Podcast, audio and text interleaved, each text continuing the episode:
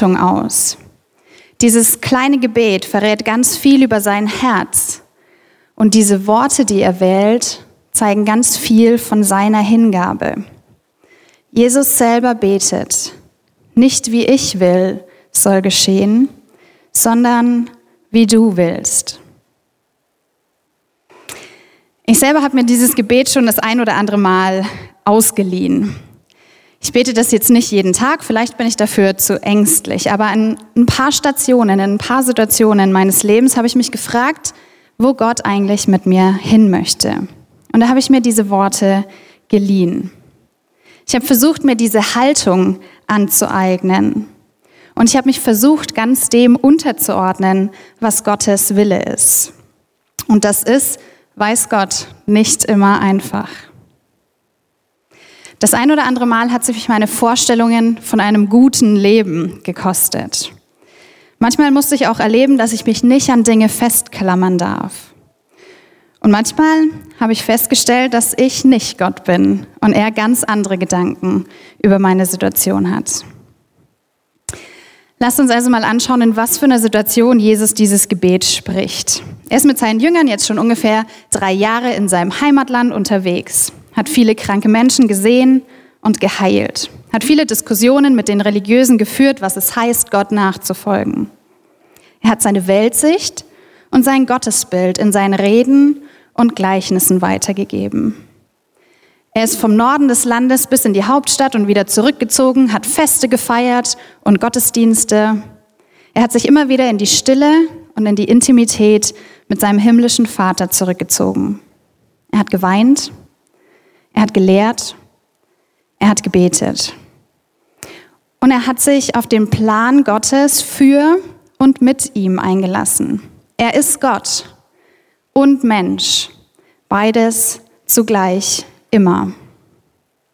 Und er macht sich auf den Weg, den wohl schwersten Weg.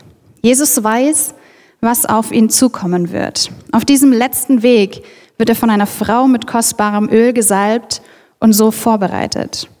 Ich habe keine Ahnung, was genau er wusste über das, was kommen wird, aber nachdem er seinen Jüngern seinen eigenen Tod schon dreimal angekündigt hat, glaube ich, hatte er schon ein Bild im Kopf. Das letzte Mal macht er das kurz vor dieser Situation heute, am gemeinsamen Passafest, das wir als Abendmahl kennen und feiern. Er thematisiert den Verrat und das Versagen von seinen Freunden. Er sagt zu Petrus, dass er ihn verleugnen wird, dreimal. Und nach dem Abend zieht er sich dann mit drei seiner engsten Jünger zurück. Ich lese aus Matthäus 26. Dann kam Jesus mit seinen Jüngern zu einem Garten, der Gethsemane heißt. Dort sagte er zu seinen Jüngern, bleibt hier sitzen, ich gehe dort hinüber und bete. Er nahm Petrus und die beiden Söhne des Zebedäus mit. Plötzlich wurde er sehr traurig und Schrecken überfiel ihn. Da sagte er zu ihnen, ich bin ganz verzweifelt, am liebsten wäre ich tot. Wartet hier und wacht mit mir. Jesus selber ging noch ein paar Schritte weiter. Dort warf er sich zu Boden und betete, Mein Vater, wenn es möglich ist, erspare mir diesen Becher auszutrinken. Aber nicht wie ich will soll geschehen, sondern wie du willst. Jesus kam zu den drei Jüngern zurück und sah, dass sie eingeschlafen waren. Da sagte er zu Petrus, könnt ihr nicht diese eine Stunde mit mir wach bleiben? Bleibt wach und betet, damit ihr die kommende Prüfung besteht. Der Geist ist willig, aber die menschliche Natur ist zu schwach. Dann ging er ein zweites Mal einige Schritte weg und betete, Mein Vater, wenn es nicht anders möglich ist, trinke ich diesen Becher. Es soll geschehen, was du willst. Als er zurückkam, sah er, dass seine Jünger wieder eingeschlafen waren. Die Augen waren ihnen zugefallen. Jesus ließ sie schlafen. Wieder ging er weg und betete ein drittes Mal mit den gleichen Worten wie vorher. Dann ging er zu den Jüngern zurück und sagte zu ihnen, Schlaft ihr immer noch oder ruht euch aus? Seht doch, die Stunde ist da. Jetzt wird der Menschensohn ausgeliefert an Menschen, die voller Schuld sind. Steht auf, wir wollen gehen. Seht doch, der mich verrät, ist schon da. Das ist eine ganz dichte Geschichte, die ganz voll ist mit Anspielungen und Gedankenanstößen. Und ich möchte mit euch diesen Text mal ein bisschen genauer anschauen, um zu analysieren, was da eigentlich passiert und wie Jesus zu diesem Gebet kommt. Gebet Nummer eins. Am Anfang wird uns sehr drastisch die emotionale Seite von Jesus gezeigt, verständlicherweise, wie ich finde. Den eigenen Leidensweg vor Augen zieht er sich zurück, um nochmal die Nähe seines Vaters zu suchen, sich bei ihm zu stärken und dann den letzten Weg anzutreten. Andere Übersetzungen sprechen hier von zu Tode betrübt oder großer Traurigkeit. Und ich finde es beeindruckend, wie Jesus auf diese starken Gefühle reagiert. Er separiert sich ein bisschen von der großen Menge, sucht einen Ort des Gebets auf. Er zieht sich ganz bewusst aus der Gruppe zurück und verbringt diese Gebetszeit mit einigen wenigen Vertrauten, mit Petrus, Johannes und Jakobus.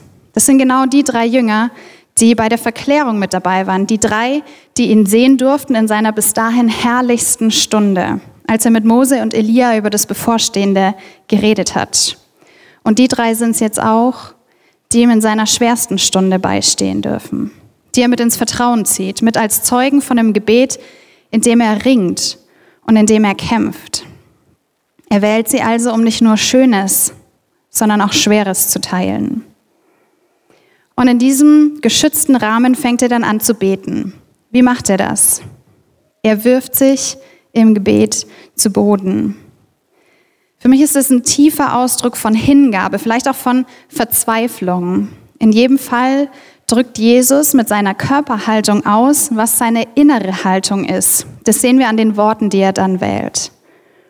Mein Vater, wenn es möglich ist, erspare mir diesen Becher auszutrinken. Aber nicht wie ich will soll geschehen, sondern wie du willst.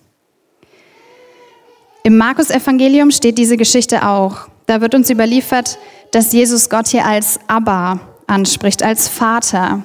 Und für viele, die ihm damals zugehört haben, war das eine ganz neue Erkenntnis, dass Gott eben nicht nur Schöpfer und König ist, sondern auch als Vater angeredet werden kann. Als persönlicher Papa Gott. Und Jesus weiß um diese Sohnschaft. Er weiß, dass Gott sein Vater ist. In diesem ersten Gebet betet er darum, dass ihm dieser Becher erspart bleibt. Und mit dem Becher ist der Leidensweg gemeint, der jetzt vor Jesus liegt. Jesus betet also eigentlich, dass Gott ihm den Tod ersparen möge. Aber er tut es mit einer Klausel, könnte man sagen. Er betet nämlich, wenn es möglich ist. Er betet nicht darum, dass einfach alles aufhört. Er betet um eine andere Möglichkeit zur Erfüllung dieses Planes. Und ich kann mir von Herzen sehr gut vorstellen, dass Jesus sich genau in dieser Situation gewünscht hätte, dass es irgendeinen anderen Weg gäbe. Wer nicht? Aber Gott Gott Vater, Gott Sohn und Gott Heiliger Geist haben ein Ja zu diesem Plan gefunden. Das Kreuz mit seiner tiefen Bedeutung ist Höhepunkt von Gottes versöhnendem Heilshandeln. Seit dem Bruch der Beziehung ganz am Anfang der Geschichte. Schon kurz nachdem sich die ersten Menschen von Gott abwenden, lesen wir davon, dass es jemand geben wird, der all das wiederherstellen wird, der das Böse und den Tod besiegen wird. Gerade bei Matthäus ist die Einheit von Vater und Sohn ein ganz spannendes Thema im Evangelium und sehr zentral. Und ich glaube, darum geht es auch in diesem Text. Jesus ringt darum, die Einheit mit dem Vater nicht zu verlieren, nicht aus der Hand zu geben. Denn sie sind eins, auch in dieser Situation. Erinnert euch an die erste Predigt in dieser Reihe vor vier Wochen. Da hat Martin uns mit hineingenommen in das Losbeten. Beim O hat er ausgeführt, dass es im Gebet passieren kann und passiert, dass wir Orientierung bei Gott finden. Orientierung im Sinne von Wegweisung, von Zusagen, von Erinnerungen. Und vielleicht ist genau das hier passiert. Jesus gewinnt Orientierung zurück zu dem Beschluss, sich selber hinzugeben. Für die Menschen. Durch seinen Tod wird das Befreiungswirken von Gott sichtbar, greifbar und erfahrbar für seine Freunde, für sein Volk und letztlich für alle Menschen. Er ordnet sich Gottes gutem Willen, Gottes gutem Plan, also seinem eigentlichen Vorhaben wieder unter. In einer Situation, in der Emotionen und Ängste ihm was ganz anderes vorschreiben wollen. Er hält an der Zusage Gottes fest, an der Auferstehungshoffnung egal was kommen mag und egal wie groß seine Angst und seine Traurigkeit in dem Moment sind. Was mich beeindruckt an diesem ersten Gebet ist, dass Jesus sich im Gebet irgendwie verletzlich macht und verletzlich zeigt. Vielleicht auch ein bisschen unsicher. Er schüttet vor Gott sein Herz aus und schafft es, seinen Wunsch nach einer anderen Lösung irgendwie zu verbalisieren. Er wird ehrlich vor Gott. Und mich fasziniert diese intime, diese vertraute Beziehung von Jesus zu seinem Vater. Er scheut sich nicht davor, ihm mitzuteilen, was er gerade in dem Moment möchte. Emotionen wie Traurigkeit, wie Wut und Verzweiflung haben Platz in diesem Gebet, in der Kommunikation mit seinem Schöpfer und seinem Vater. Und ich, für mich persönlich, habe in der letzten Zeit auch ganz oft diese Emotionen in mir wahrgenommen. Verwirrung, Traurigkeit, Wut, und ich will mir sicher sein, dass ich im Gebet geborgen bin. Denn da ist ein Platz für all diese Gefühle. Gott hält sie aus. Gott kann mit ihnen umgehen. Die Herausforderung ist dann, diese Gefühle nicht absolut zu setzen, sondern bei Gott wieder um Orientierung und um Einordnung dieser Gefühle zu beten. Gebet Nummer zwei. Es kommt dann zu einer spannenden Begegnung zwischen Jesus und seinen Jüngern, denn die sind während seines inneren Ringens eingeschlafen. Und ich erspare mir an dieser Stelle Worte über das Verhalten in Gebetsgemeinschaften. Ist nicht sehr höflich, wenn man einschläft, während jemand anders betet. Aber im Ernst, ich kann mir sehr gut vorstellen, dass genau die Erfahrung, die Jesus hier macht, dass ihn die noch viel mehr in die Arme von seinem Vater getrieben haben wenn selbst seine engsten Vertrauten die Schwere nicht mit ihm aushalten konnten, dann bleibt ja nur noch der Schoß des Vaters. In den kann man sich werfen, vielleicht also gar nicht so schlecht. Und zur Verteidigung der Jünger sei gesagt, dass in anderen Übersetzungen steht, dass sie vor Erschöpfung eingeschlafen sind. Mein Vater, wenn es nicht anders möglich ist, trinke ich diesen Becher. Es soll geschehen, was du willst. Jesus geht ein zweites Mal weg und betet. Er betet auf den ersten Blick ähm, das gleiche nochmal, aber trotzdem gibt es einen kleinen, aber feinen Unterschied. Im ersten Gebet spricht er, wenn es möglich ist, erspare mir. Hier beim zweiten Gebet betet er schon, wenn es nicht anders möglich ist, dann mache ich das. Und für mich ist da schon eine ganz große Veränderung passiert. Jesus würde sich vielleicht immer noch wünschen, dass es einen anderen Weg gibt. Aber er hat sich erinnert oder neu erkannt, dass es eben keinen anderen Weg gibt. Er hat Orientierung zurückgewonnen. Er hat sich emotional hineingegeben in diesen Willen und in diesen Plan. Er ist bereit zu tun, was nötig ist, auch wenn er immer noch große Angst hat. Und er betet wieder den Satz, es soll geschehen, wie du willst. Er bringt seinen Willen überein. Und ich glaube, an der Stelle ist es mal wichtig zu definieren, was mit Wille gemeint ist. In diesen Versen wird ein Wort verwendet, telema oder teleo, das eben nicht nur für wollen steht, sondern über das Wollen hinaus zeigt. Es ist ein Drängen auf die Verwirklichung des Gewollten. Also wollen im Sinne von sich wünschen, aber dann auch tun und umsetzen. In Bezug auf den Willen Gottes schreibt die Elberfelder, dass es darum geht, dass Gott sich in sich einig ist in seinem Handeln. In der Bibel wird dieser Terminus ähm, verwendet, wenn Gott aus sich selbst heraus, seinem Charakter nach etwas wirkt. Er wird nicht in Verbindung gebracht mit Geboten oder Gesetzen, sondern immer da, wo Gott nach seinem Charakter handelt und wo er Menschen einlädt, dasselbe zu tun. Der Wille einer Person zeigt sich also immer in ihrem Verhalten und in ihrem Handeln. Und in dem Fall zeigt er auch auf, dass der Mensch eben ein bedürftiger Mensch ist, weil er im Willen abhängig und ausgerichtet ist auf den Willen Gottes. Der Wille Gottes ist Mittelpunkt von allem, von allem Leben und aller Schöpfung. Davon lesen wir im Römerbrief und im Korintherbrief. Denn aus Gottes Wille heraus ist alles geschaffen und zu ihm hin ist alles geschaffen. Die Umsetzung davon hier auf der Erde liegt dann wieder bei den Jesus-Nachfolgerinnen und Jesus-Nachfolgern. die sich im Gebet den Willen Gottes zu eigen machen und ihn umsetzen. Was mich in diesem zweiten Gebet von Jesus beeindruckt, ist die Tatsache, dass er letztlich schon zu einer Unterordnung unter den Willen Gottes kommt. Er hält dieses Spannungsfeld, von seinem eigenen Befinden wegzugucken und zu beten, dein Wille geschehe. Und das bewegt mich, weil ganz ehrlich, wenn ich große Angst habe, wenn ich sehr starke Emotionen spüre und mich in einer Lage wiederfinde, die ich gerne anders hätte, gerade dann bleibe ich doch im Gebet ganz oft bei mir selber, bei meiner Lage, bei meinem Ego, bei meinem Leben, bei meinen Wünschen. Und ich möchte von Jesus lernen, gerade weg von mir zu gucken, hin auf Gott, auf den Willen Gottes des Vaters, des Sohnes und des Heiligen Geistes und mich dem unterzuordnen. Und ja, das klingt herausfordernd und vielleicht sogar beängstigend. Aber tief in meinem Herzen weiß ich ja, dass Gott viel bessere Gedanken hat und viel größere Gedanken hat, als ich sie selber haben kann über mein Leben, weil er einen ganz anderen Blick darauf hat. Gebet Nummer drei. Nachdem Jesus sich weiter hineingegeben hat in diese Hingabe, findet er seine Jünger ein zweites Mal nochmal schlafend. Ist schon ein bisschen skurril, wenn man bedenkt, dass er sie gerade noch ermahnt hat.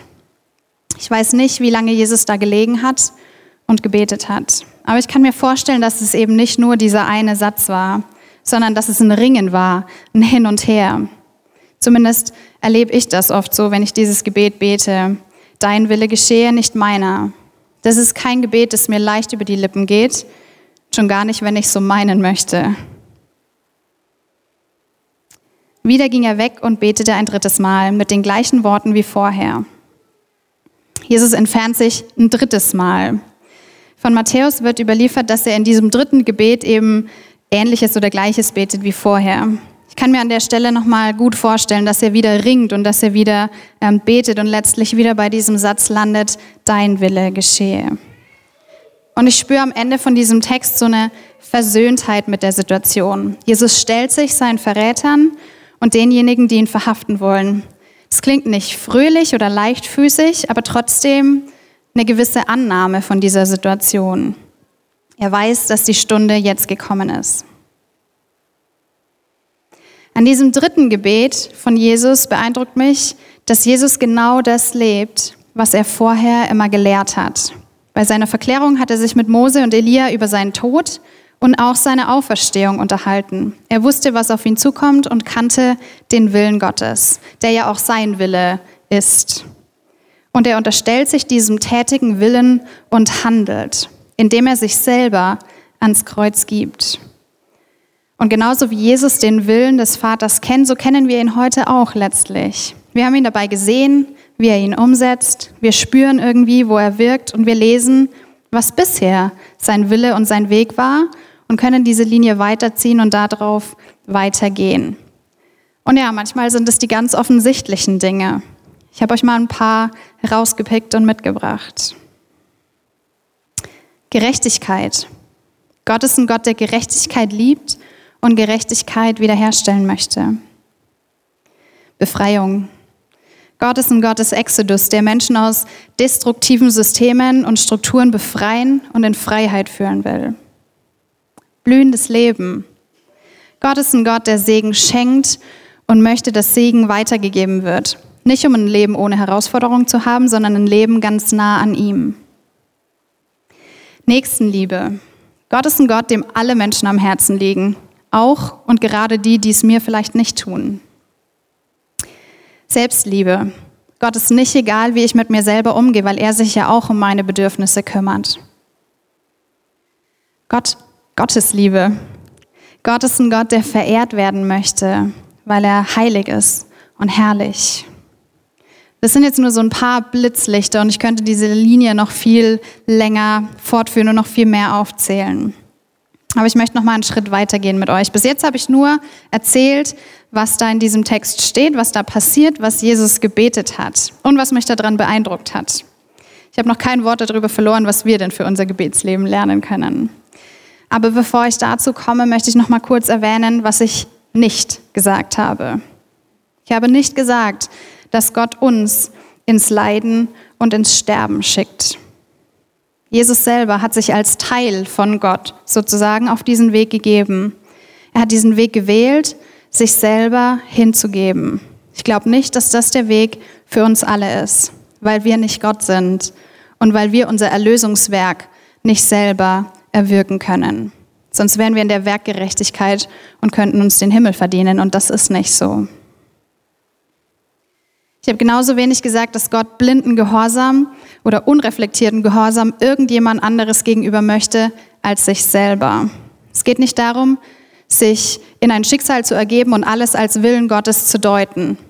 Ich glaube, hier ist es ganz wichtig zu prüfen und zu hinterfragen. Gerade in Zeiten von Verschwörungstheorien und Generalverdacht ist das für Nachfolgerinnen und Nachfolger sehr, sehr wichtig.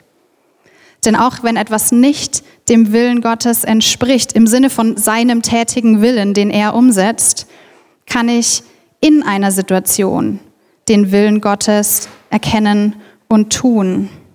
Den Willen, von dem ich gelesen habe, von dem ich gehört habe, wo ich spüre, dass Gott es tun möchte, in mir und durch mich. In diesem Text wird uns berichtet, dass Jesus dreimal dieses Gebet betet. Nicht einmal, nicht zweimal, sondern dreimal unterstellt er seine eigenen Wünsche dem Willen Gottes. Bei drei klingen vielleicht ganz andere Bibeltexte an, wie zum Beispiel die Verleugnung von Petrus oder als Jesus nach seiner Auferstehung fragt, ob er ihn lieb hat. Drei, einerseits eine heilige Zahl, andererseits äh, macht es mir bewusst, dass es bei dieser Hingabe ganz oft um einen Prozess geht. Vielleicht könnte man das auch Jojo-Effekt nennen, ein Hin und Her, weil sind wir mal ehrlich, es tut schon ein bisschen weh, so eigene Vorstellungen und eigene Ideen des Lebens loszulassen. Ich selber hätte, wenn man mich vor zehn Jahren gefragt hätte, nicht gedacht, dass ich mit 31 Jahren kinderlos und unverheiratet bin. Ich hätte aber auch genauso wenig gedacht, dass ich ohne ein Abitur eine Masterarbeit mit Auszeichnung hinlegen kann. Das war jetzt nichts, was ich mir irgendwie ausgedacht hätte und trotzdem weiß ich mich im Willen Gottes und ich weiß mich gesegnet, weil ich meine eigene Vorstellung von dem, was ein normales Leben ist, aufgegeben habe. Ich würde lügen, wenn ich sagen würde, dass sich das vielleicht mit einem Gebet oder einmal Beten erledigt hat. Sich von diesen alten Vorstellungen zu lösen, hat Energie gekostet, hat Zeit gekostet, hat vielleicht auch den ein oder anderen Schmerz bedeutet. Aber es bedeutet auch Freiheit. Es bedeutet Zufriedenheit, es bedeutet Hingabe und Selbstaufgabe. Und das ist für mich eben in der Realität oft ein Prozess, an dem am Ende der Wille Gottes steht und der ist was total Gutes und was total Schönes. Edition C schreibt, Beten im Sinne des Neuen Testamentes schließt immer beides ein. Das Vertrauen, dass Gott uns liebt und erhört und dass sich dem Willen des Vaters anvertrauen. Wer eins davon streicht, macht Gott entweder zu einer fernen, kalten Größe oder zum Vorspann egoistischer Wünsche. Ich glaube, dass gerade in diesen Zeiten, in denen eine Maxime die Selbstverwirklichung ist, dieses Gebet Angst machen kann.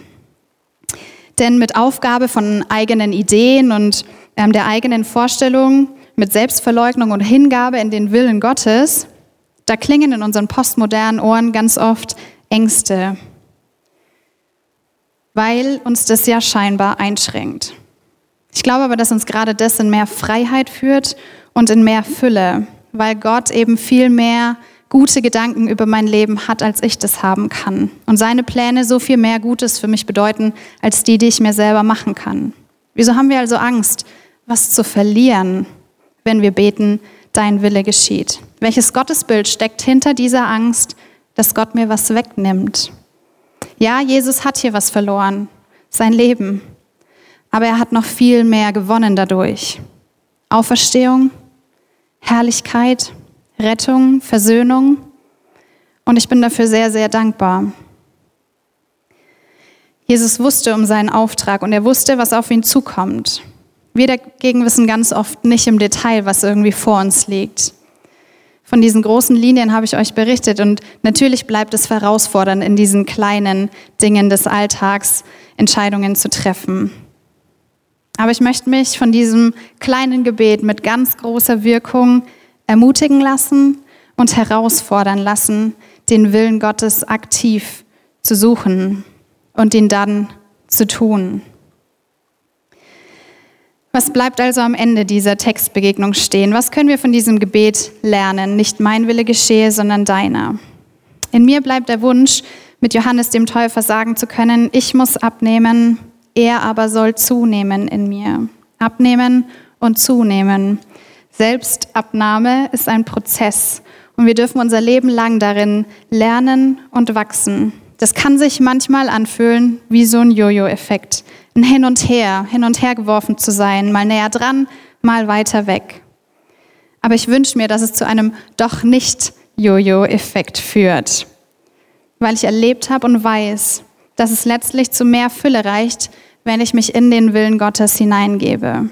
Ich möchte mit euch die Fragen vom Anfang nochmal anschauen, aber diesmal ein bisschen umformuliert, um uns nochmal ganz neu und anders herauszufordern.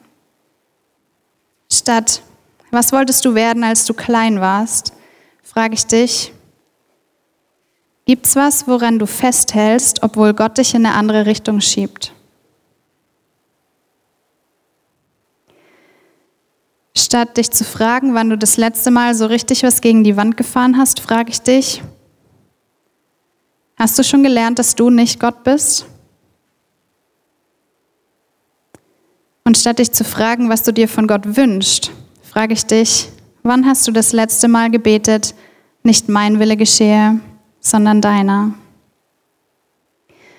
Ich lade uns ein, noch einen ganz bewussten Moment innezuhalten, Stille zu halten und ein bisschen nachzudenken darüber, wo ihr gerade hängen geblieben seid. Vielleicht bei einer von den Fragen oder irgendwas, was ich gesagt habe.